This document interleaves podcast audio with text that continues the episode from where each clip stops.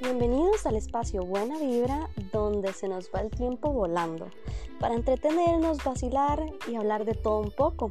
Pónganse cómodos y vamos de una. Sazón para el corazón.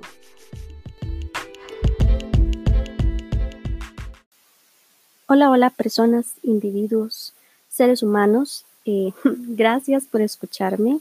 Esto es Sazón para el corazón y mi nombre es Sharon. Gracias nuevamente por estar acá en este nuevo episodio.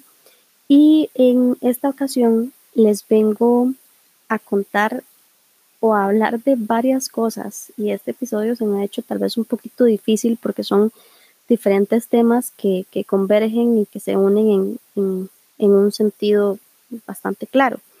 Em, para empezar, quiero dejarles una frase que yo creo que es ya bastante conocida de, Napoleón Bonaparte, em, que dice que quien no conoce su historia está condenado a repetirla.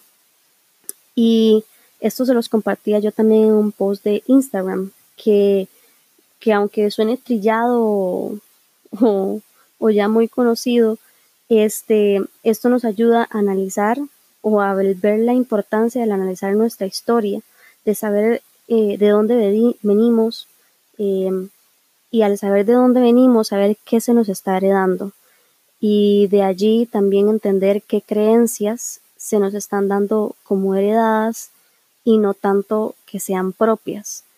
Em, para de esa manera tal vez eh, concretar em, convicciones propias de cada persona y no precisamente este, pues cosas que ya se nos hayan eh, venido de generación en generación. Em, una de las razones por las cuales yo empecé con, el podcast era para tratar de conectar, eh, para crear una conexión con quienes me pudieran escuchar, pero principalmente porque estoy en un proceso de conexión conmigo misma. Y yo añoraba y sigo añorando esa profundidad de entendimiento hacia mí misma, eh, el, el poderme descubrir yo mientras escribo cada episodio e intento dar un mensaje mientras eh, les hablo. Esa parte para mí es única y esencial. Así que de esto se trata este episodio. Espero que lo disfruten y empezamos.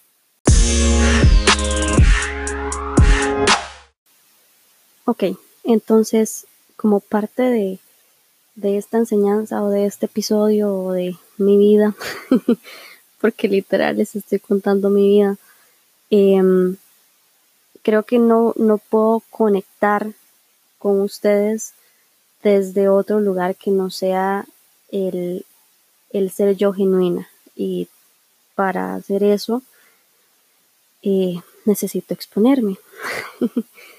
y es algo que, que estaba tratando tal vez de como evitar porque a nadie le gusta sentirse expuesto. Pero a fin de cuentas, estoy yo sola en mi cuarto con un micrófono y mi computadora.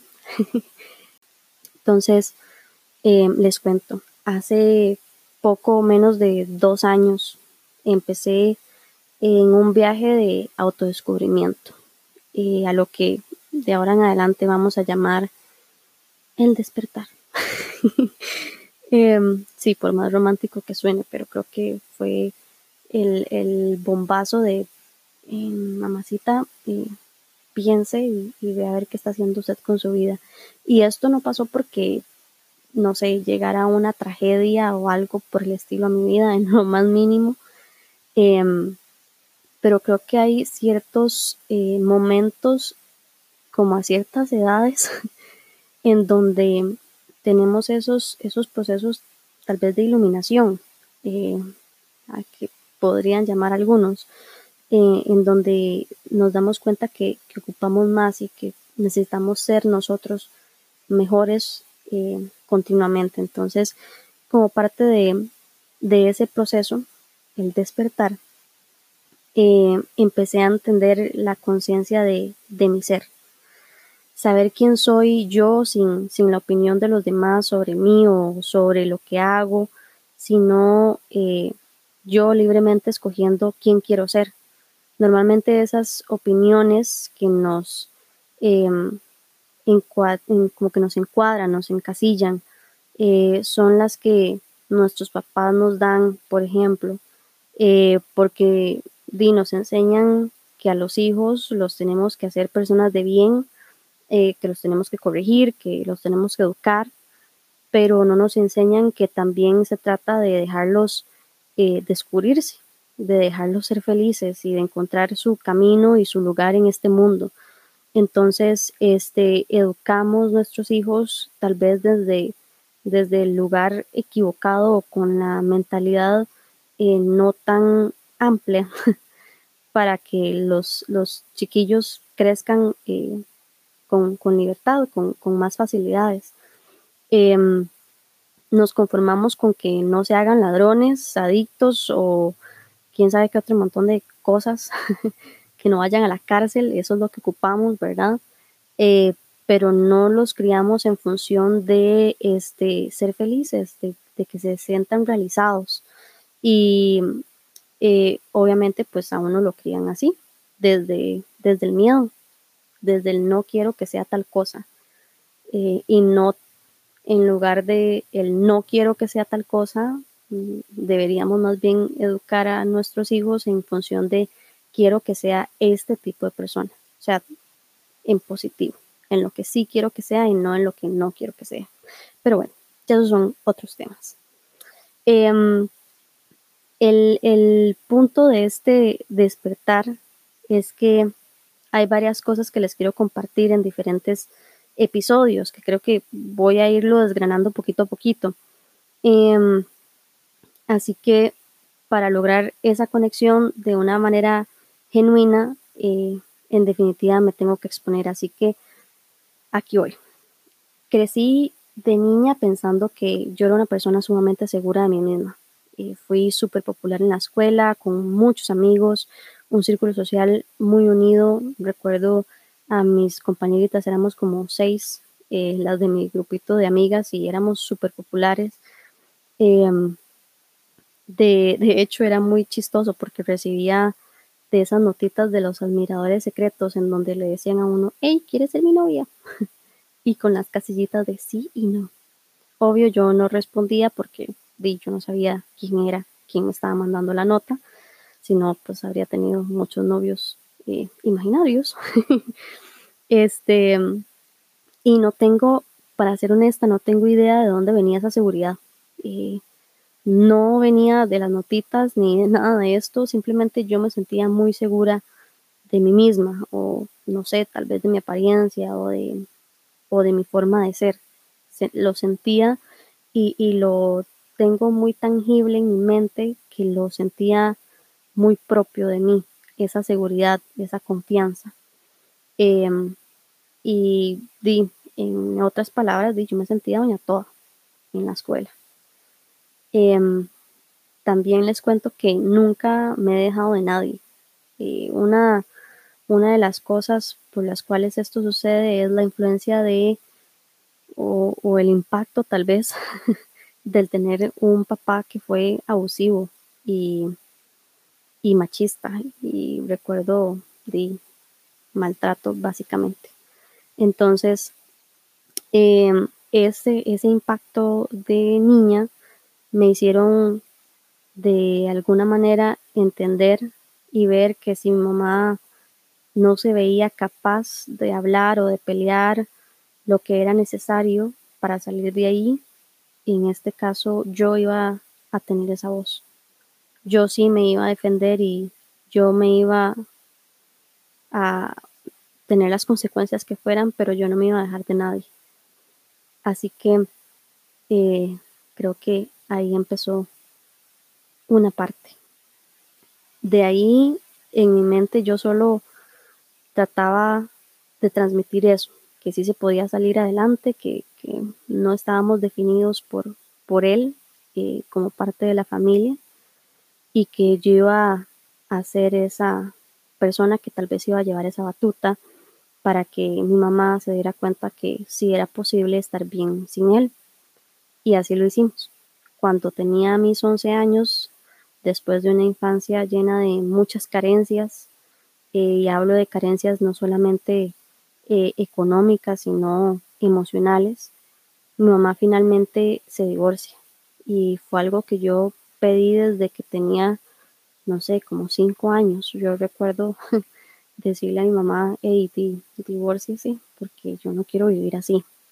Y, y tal vez la situación con mi mamá en, en su estado emocional no estaba en el momento adecuado ni con la mentalidad adecuada para que esto se diera. Así que pues bueno, crecimos en, una infancia un poco, eh, no sé, atrofiada, por así decirlo. Em, y pues bueno, ya, ya mi mamá finalmente se divorcia y poco a poco eh, todo fue mejorando paulatinamente. Creo que mis palabras de alguna manera fueron proféticas. Sí se podía salir adelante y sí era factible estar bien y formar una familia feliz sin mi papá. Em, ahora no les cuento esto para que piensen, ay, pobrecita, qué pecado. en lo más mínimo, yo creo que es una de las, de las experiencias de muchos. Eh, hay muchas familias que pasan por lo mismo. Em, así que no estamos exentos a, pasar por cosas feas. Yo creo que uno muchas veces quiere eh, solamente ver lo lindo, contar lo lindo, eh, pero esas experiencias difíciles que, vamos experimentando en la vida eh, son esos procesos que nos ayudan a crecer. se los cuento porque necesito que entiendan tal vez el background de lo que descubrí, por qué lo descubrí y, y de dónde vengo con este tema. Ahora, tiempo después vi un patrón en donde se cumple el dicho de lección no aprendida, lección repetida. Un grupo de amigos de mi iglesia, este, con los que yo pensaba que era mi familia, eh, y me dejaron de lado. entonces yo lo sentí como un abandono total en donde de la noche a la mañana, primero eh, yo pertenecía a ese grupo, me sentía súper em, eh, embarcada en, esa, en ese grupo, en esa familia que yo había creado fuera de mi familia y de un pronto a otro simplemente ya, ya yo no pertenecía. Eh, yo creo que uno de los, ahora se los voy a compartir también, uno de los miedos más grandes que existen es ese miedo al, rechazo. Em, y pues bueno, así fue como yo me sentí, abandonada, rechazada. Em, después de esto, eh, mucho tiempo después, mi mejor amiga de varios años eh, cambia de trabajo. Y al cambiar de trabajo, porque trabajábamos juntas, eh, di como todo, conoce gente nueva, eh, tiene otras experiencias, empieza a viajar, etcétera, etcétera, y pues yo ya no calzo en su vida, así que vi también me abandona, o al menos de nuevo así lo sentía yo.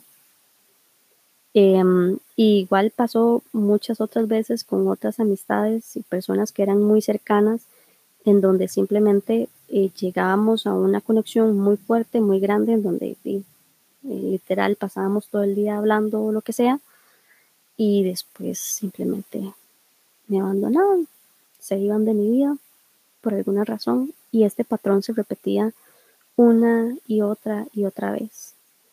Y entonces yo nada más pensaba en di, no sé, debe haber algo malo conmigo, algo que yo no estoy haciendo correctamente o, o que tal vez, no sé, esta gente no me merece. Así que em, empecé a, ver temas de, de, de, esto eh, y vi que era un patrón y literal, lección no aprendida lección repetida. Y por eso ese patrón volvía una y otra y otra y otra vez. Porque yo no estaba aprendiendo la lección. Y como yo no estaba aprendiendo la lección, la vida me estaba volviendo a mostrar otro maestro que me enseñara exactamente esa misma lección hasta que yo entendiera de qué se trataba. Gracias a Dios ya, ya me dio la jupa. Pero este, ese sentimiento de, abandono eh, ha sido una de las, de las cosas más difíciles tal vez que he tenido que, que trabajar porque di, primero me abandonó mi papá, después los amigos entrañables de la iglesia que yo decía, no, o sea, si son de la iglesia, tienen que ser los amigos de la vida.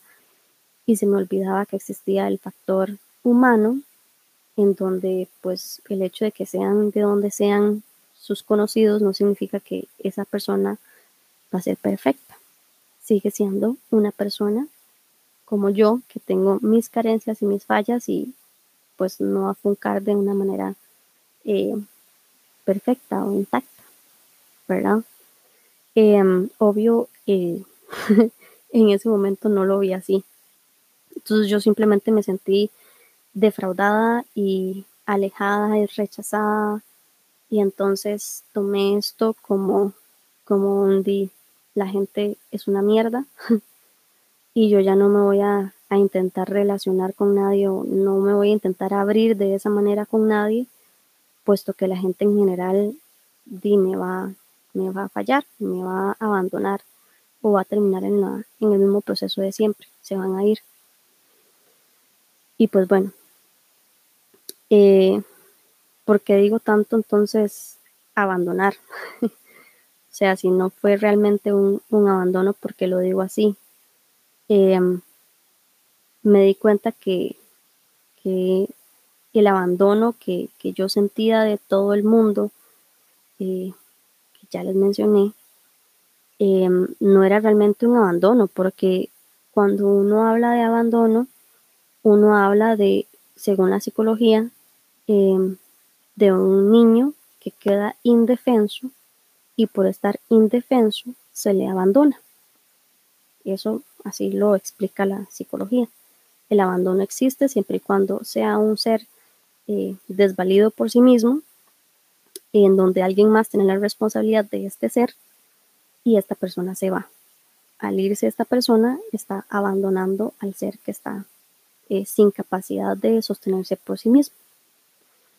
Era obvio que todas estas personas a mi alrededor ya no me estaban abandonando porque yo ya era una adulta. O sea, yo ya no era una niña que no podía subsistir por sí misma. Em, simplemente di, siendo adultos, ya a un adulto simplemente se le deja. Ya el abandono no existe. Y por más que yo empezara a entender esto de una manera, sea, en mi mente yo lo entendía, pero esa, eso que estaba en mi mente no se trasladaba a mi corazón, no, no lo trasladaba realmente a mi convicción y, y me seguía sintiendo de esa forma como si de alguna manera yo estuviera indefensa. Y pues no. Así que ahí fue donde empezó el proceso y me fue cayendo el 20. Entendí que estaba relacionando todo desde el miedo. Yo me estaba relacionando desde el miedo con las demás personas. Desde el miedo a, que ya no me aceptaran, a que ya no me quisieran, a que me dejaran porque era el patrón o la información que yo estaba recibiendo una y otra vez de diferentes fuentes. Y mm, como me estaba relacionando desde el miedo, lo que estaba sintiendo era esa carencia. Y obvio, no estaba pudiendo eh, hacer tangible la abundancia que Dios y el universo me estaban queriendo regalar en ese momento. Ahora, por lo menos ya me estaba cayendo el 20 de por dónde andaba la cosa. Así que no tenía la respuesta todavía, pero por lo menos ya sabía por dónde empezar. Así que aprendí que la realidad de ese fuerzón que tal vez yo proyectaba, porque yo me hacía ver eh, por fuera de una manera con una imagen o con una careta de una perfección y vitalidad y empoderamiento y energía y positivismo y me explico, era todo eh, fuerza y poder y esta era yo. y yo pensaba que, que esa era mi identidad, porque de ahí venía parte de mi identidad y de una manera eh, subconsciente lo que estaba haciendo era dándole mute a todo lo que me tenía guardado.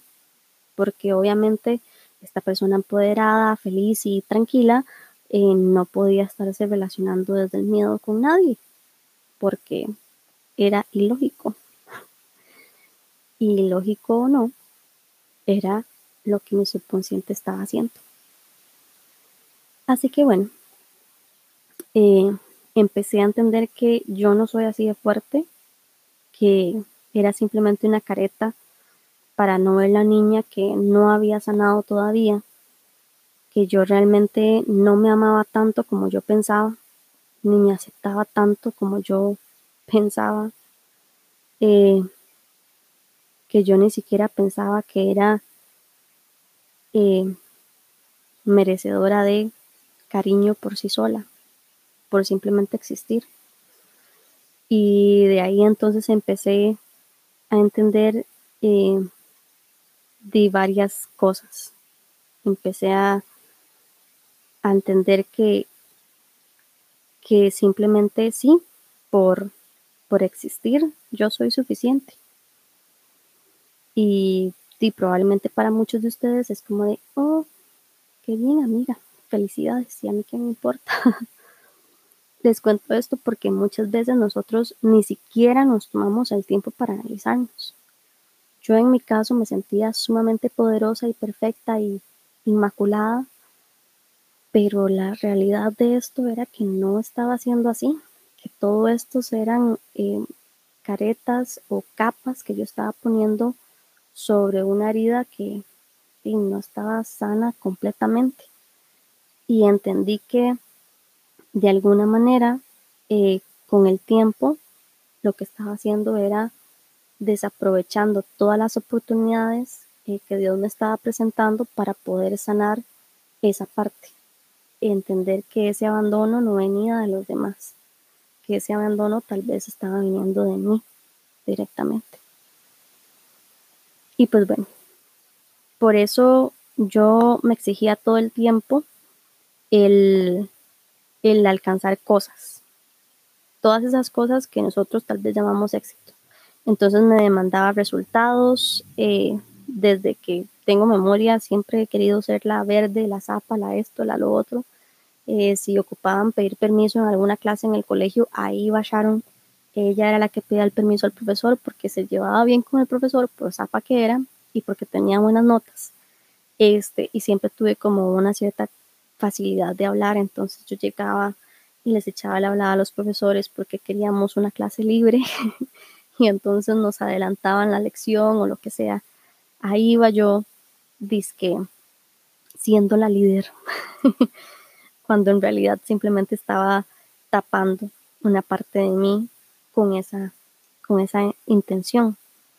Em, así que sí, intenté eh, por medio de alcanzar cosas, el, sentirme mejor, como, como, un aliciente tal vez.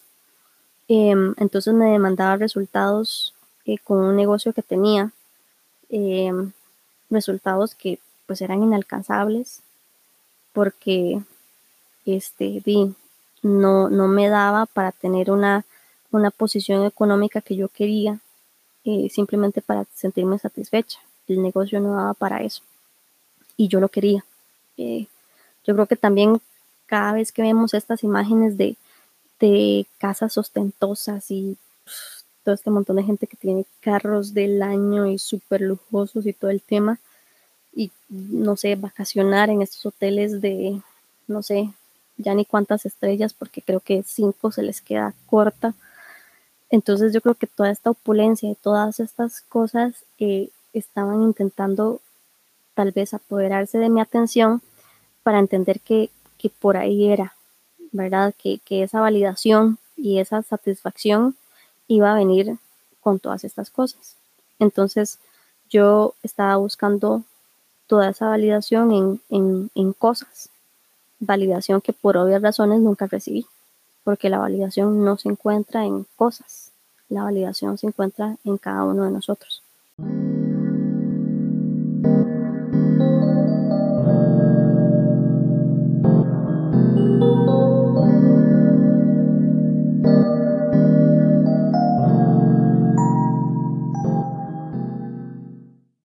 como un mecanismo de de, vida o aprendido, entendí desde pequeña que para recibir cariño yo tenía que hacer algo a cambio. Y no lo digo desde una manera eh, fea, sino que, o, o tergiversable, sino que, por ejemplo, yo aprendí desde niña que para que mi mamá me diera atención, yo tenía que hacer algo extraordinario para que ella me prestara ese poquito de atención.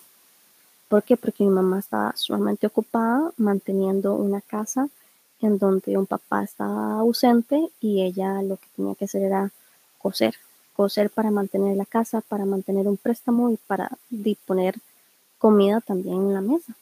Entonces, por obvias razones, mi mamá pasaba trabajando todo el día, todos los días, cosa que le agradezco demasiado, pero di a mí como un chiquillo que tal vez no, o sea, una niña que no entiende la situación compleja en la que está, eh, simplemente está tratando de llamar la atención de su mamá, ¿verdad? Para que su mamá llegue y le dé cariño, etcétera, y validación.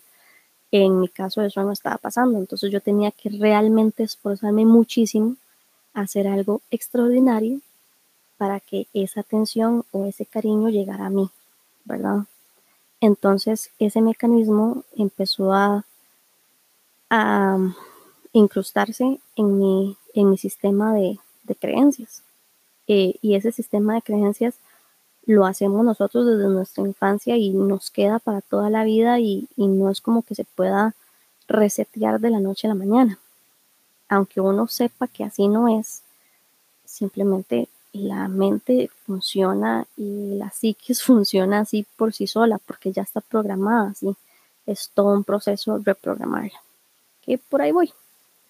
Entonces, este, pues bueno, ya este, con el tiempo, eh, a pesar de que crecí pensando que yo no era suficiente por mí misma, sino que tenía que hacer cosas eh, por los demás para merecer ese cariño, para merecer esa ah, validación, entendí que, que tal vez por ahí andaba el problema con el que me estaba relacionando de forma errada con todos los demás.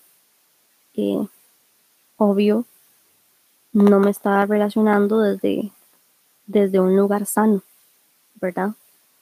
Vi que por más que me rodeaba de gente y aunque era gente de la iglesia o otros los compañeros cercanos del colegio, la universidad, etcétera, este y aunque a uno en la iglesia siempre le dicen, hey, usted nunca está solo, eh, Dios está con usted, yo sí me sentía sola aún con todo ese montón de gente a mi alrededor.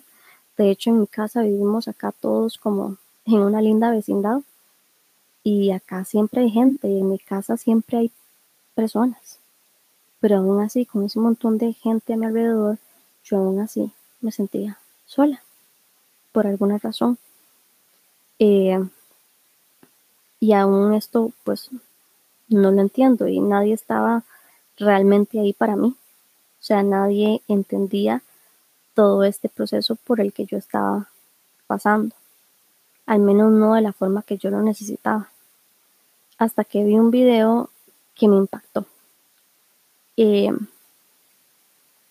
y esa, esa comprensión y, y, esa compañía que yo estaba buscando con tanta desesperación en, en toda la gente a mi alrededor, me di cuenta que era la mía entendí que no puedo demandar de los demás lo que yo misma no me doy. Y la famosa ley del espejo llegó a mi vida.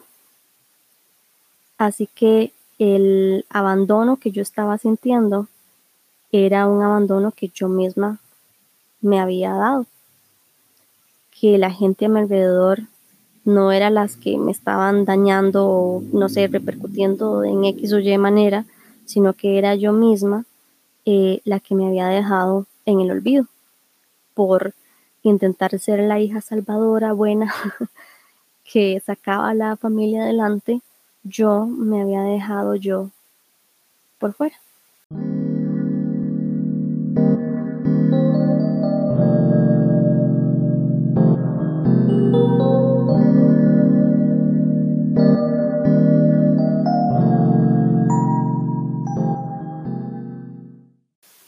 Y bueno, ya vamos terminando, tampoco les quiero quitar demasiado tiempo eh, o hacer esto demasiado extenso para que ya, no sé, como que se haga aburrido, no es la idea. Así que les cuento eh, más o menos algunas cosas que fui leyendo y que fui descubriendo en este proceso para ver si a ustedes también pues les pueden ayudar. Eh, Brené Brown describe eh, la vulnerabilidad como un poder, un poder de conectar, al quitarnos una careta y mostrarnos por quien realmente somos, nuestros miedos, con nuestras incertidumbres. Ella dice que si no lo hacemos así, nos adormecemos. Eh, adormecemos tal vez lo que nos hace imperfectos porque nos enseñan que lo imperfecto no tiene lugar. Y como no tiene lugar, hacemos eh, certeza de lo incierto, perfeccionamos todo em, y pretendemos. Entonces perfeccionamos todo al punto en donde pues las cirugías plásticas ahorita son una de las industrias eh, más grandes que hay.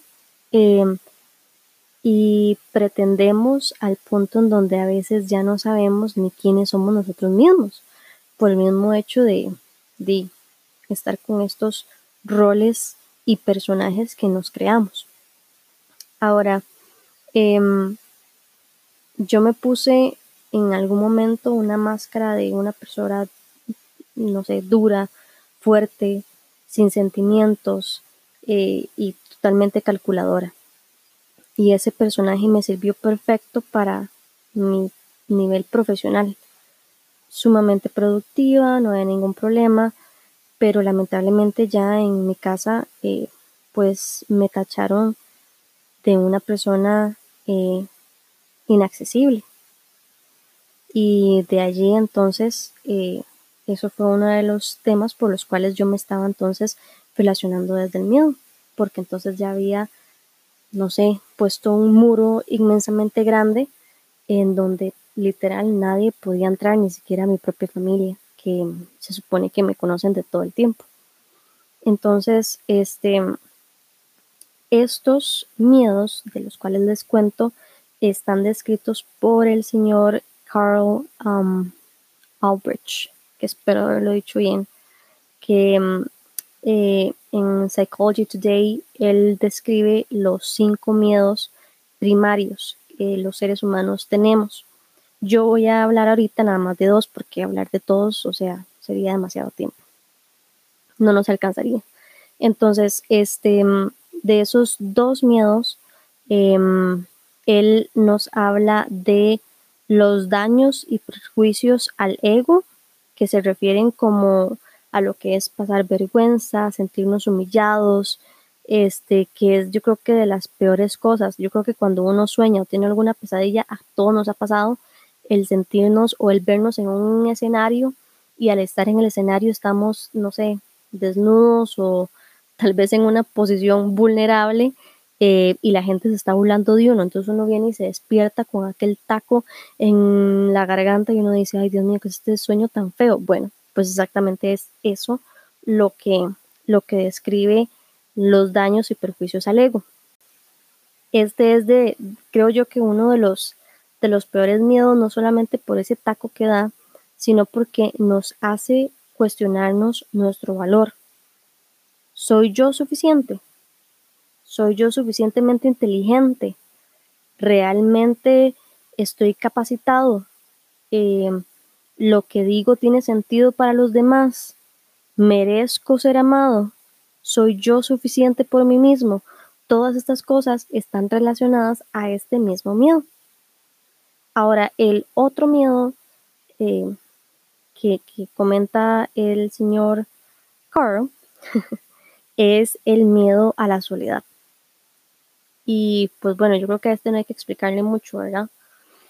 Todos tenemos miedo de alguna manera a no ser correspondidos, al no sentirnos amados o al no pertenecer. El ser humano es un ser sociable por, por naturaleza. Entonces el, el que no tenga un lugar o el que no encuentre un sentido de pertenencia le, le obstruye totalmente el, sentido. Em, y pues bueno, Brené, eh, en uno de sus TED Talks más escuchados, ella eh, dice que la vulnerabilidad es necesaria, es necesaria para mostrar quién realmente somos. Es como un acto de valentía, prácticamente, para crear vínculos y relacionarnos desde un punto genuino, de una manera genuina.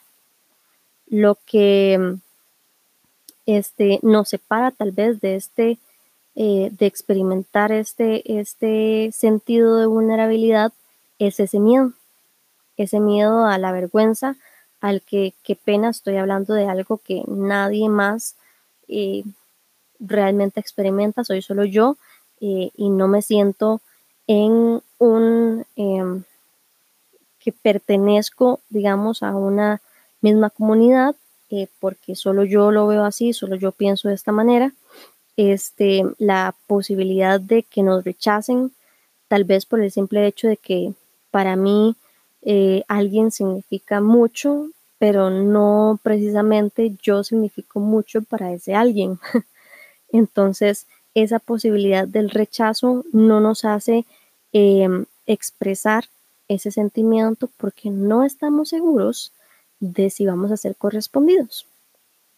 Este, y pues bueno, obviamente el, miedo de que nos dejen, eh, el sentirnos eh, incomprendidos o humillados al expresarnos eh, simplemente no, no, no aplica porque puede ser que la gente nos perciba como alguien demasiado sensible. Y pues bueno, a nadie le gusta ser demasiado sensible, porque lo vemos como algo negativo. La sensibilidad no la vemos como algo eh, bueno o necesario. Es como, ay, ya, eh, repóngase, eh, compóngase, arréglese y ya salga. Y pues bueno, se, se entiende entonces por qué la gente no quiere ser vulnerable, ¿verdad?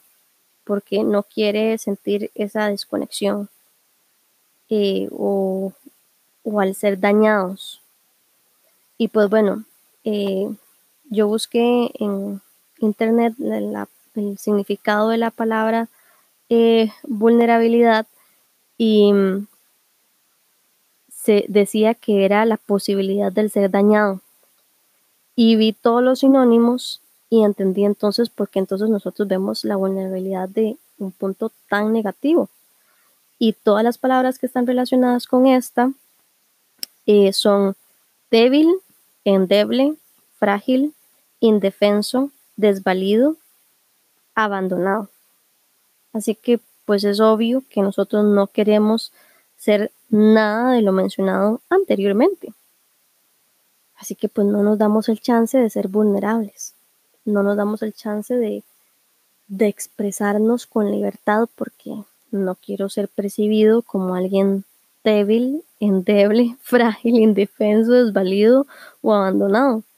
Eh, todos estos son sentimientos que nadie quiere tener. Y entonces eh, me dio mucha gracia o curiosidad que Brené Brown nos diera la percepción de la vulnerabilidad como un poder. Y entonces cuando ella lo explicó, yo entendí por qué lo dijo como si fuera un poder. O sea, todo lo contrario a todos estos sinónimos que, yo busqué en internet y lo que me salía, digamos, literal de Google, eh, no funcaba y no me macheaba. Em, ella decía que la vulnerabilidad es un poder porque nos da la posibilidad de quitarnos el personaje, de quitarnos la careta y de esa forma genuina realmente conectar, porque absolutamente todos tenemos estos miedos. Si están dentro de los cinco miedos este, principales, digamos, de la psicología o del ser humano, sí, el, el miedo el ser vulnerable existe y no existe solo en mí, existe en todos. Así que eh, todos estamos en este mismo barco, literalmente. Y pues bueno, por esa razón es que tal vez estoy yo acá hablando con ustedes para mostrarles que no es necesario tener todas las respuestas de una vez o que no es necesario saberse el camino de ida de vuelta porque a veces ni, yo sé qué quiero, ni a quién quiero, ni por dónde quiero hacer las cosas o, o sea, cero. No se trata de que ya se tienen todas las respuestas, porque no. Eh, en mi caso, creo que Dios ha tenido la bondad de mostrarme que no tengo que ser la misma de siempre. O sea, que el ser humano eh, se transforma de una manera constante. Es hasta parte de nuestra naturaleza el que tengamos esta mente que funciona eh, y que adquiere conocimiento eh, todo el tiempo. Entonces, em, es parte de nosotros el aprender y el cambiar. Y por eso les decía al inicio el cuestionarnos, porque el cuestionarnos todas estas creencias, todas estas, este, no sé, rasgos de nuestra personalidad, que nosotros pensamos que eso somos nosotros, simplemente son rasgos de cosas que tal vez nosotros pudimos haber aprendido desde pequeños como un, em, eh, tal vez una contraparte o un proceso aprendido de reacción hacia lo que en ese momento estaba pasando y entonces lo reaccionamos así o lo hacemos así de manera inconsciente porque así lo aprendimos de pequeños. Em, así que sí, está en nuestra naturaleza eh, que podemos aprender del mundo que está a nuestro alrededor. Em, y entonces dentro de la teoría del espejo que les mencionaba yo antes, em, esta misma teoría nos dice que todas las personas que llegan a nuestra vida, llámese su familiar, su amigo, su novio, eh, su esposo, su pareja, lo que sea, este, sus compañeros de trabajo, el jefe, en fin, todo el mundo que está a nuestro alrededor llega a nuestra vida con una función específica. Y es que todas estas personas son maestros. Maestros que nos están enseñando o nos están tratando de enseñar lo que nosotros mismos tenemos por dentro. Y por eso nos reflejamos en ellos y por eso vemos cosas que tal vez no nos encantan. Este, y esa es la función de estas personas, reflejar esas cosas que no nos encantan para entender que esas cosas están en nosotros mismos, en nuestra percepción de la vida y de esa manera yo entender que pues es un proceso que tengo que llevar yo conmigo misma. Que aunque a veces eh, se me olvida este, o, pasamos por alto eh, quiénes somos, eh, quiero que tal vez nos quedemos con, con dos cosas. El que entendamos que sí somos suficientes. Y esto yo creo que me lo digo yo primero a mí misma. Yo soy suficiente. Cuando a veces se me olvida eso, que soy suficiente, eh, Dios está en carga y la vida y el universo me lo muestra de diferentes formas. Este, porque a veces simplemente estoy literal eh, viendo Instagram, scrolling down em, y me encuentro un video que me hace recordar eso. O, no sé, cuando veo a alguien en la calle y veo una mamá cuidando de su hijo. Y yo digo, o sea, si una mamá cuida así de un chiquito, ¿cuánto más bueno, en mi caso que creo en Dios, cuanto más Dios va a cuidar de mí. O sea, eso me lo deja clarito. Yo digo, que sí, soy suficiente. Solo porque sí, porque ese bebé que estaba cuidando a la mamá no estaba haciendo nada en específico para merecerse ese cariño, simplemente estaba ahí, existió, salió. Así que eso me hace recordar a mí que soy valiosa por sí sola. Y un día de estos estaba yo eh, con Macarena, mi perra, eh, y la estaba yo nada más cuidando ahí mientras que andaba en el zacate. y yo nada más entonces iba como detrás de ella viendo a ver qué se echaba la boca, etcétera, ¿verdad? Normal. Em, y entonces como que vino esta reflexión de literal tal vez así están cuidando de mí, nada más cuidando que pongo en mi corazón, que pongo en mi vida, que pongo en mi camino y listo. Entonces eso me hizo sentir suficiente, me hizo sentir amada y me hizo sentir cuidada.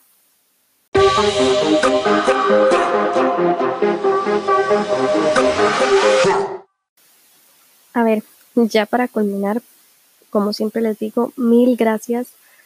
Gracias infinitas por quedarse hasta el final de este podcast. Espero que de alguna manera eh, pues esta información les haya ayudado de alguna manera, em, que se hayan podido sentir identificados conmigo, em, para yo saber que no estoy sola en este mundo, aunque pues bueno, las herramientas y la psicología dice que eh, no lo estoy. Em, pero sí, todos estamos en las, en las mismas, creo. Y como, no sé, cierre, les quería dejar una, una parte un poquito más práctica. Porque obviamente, este, pues bueno, en estos temas se puede conversar de muchísimas cosas, pero eh, todo este proceso de cuestionar y, y, mm, de tener convicciones propias y no tanto las que vienen de nuestros abuelos, eh, todo eso es un proceso que ya normalmente está hecho. Em, y les quería compartir uno que a mí me ha funcionado bastante bien. El primer paso, eh, bueno, son tres pasos súper sencillos. El primero es darse cuenta. Entonces, en este proceso de cuestionar, primero me tengo que dar cuenta. Dar cuenta de lo que sea que yo esté eh, tratando de digerir en ese momento.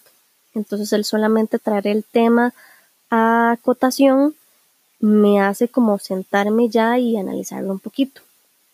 Después de eso, se escribe. Se escribe, este, y la idea de hacerlo escrito es porque nos ayuda a darle un sentido o a, ordenar ese pensamiento. En el momento que lo ordenamos, lo describimos y, lo estamos ahí eh, analizando, este, nos hace ser un poquito más conscientes de lo que estamos hablando. Y por último, se cuestiona, ¿es esto verdad?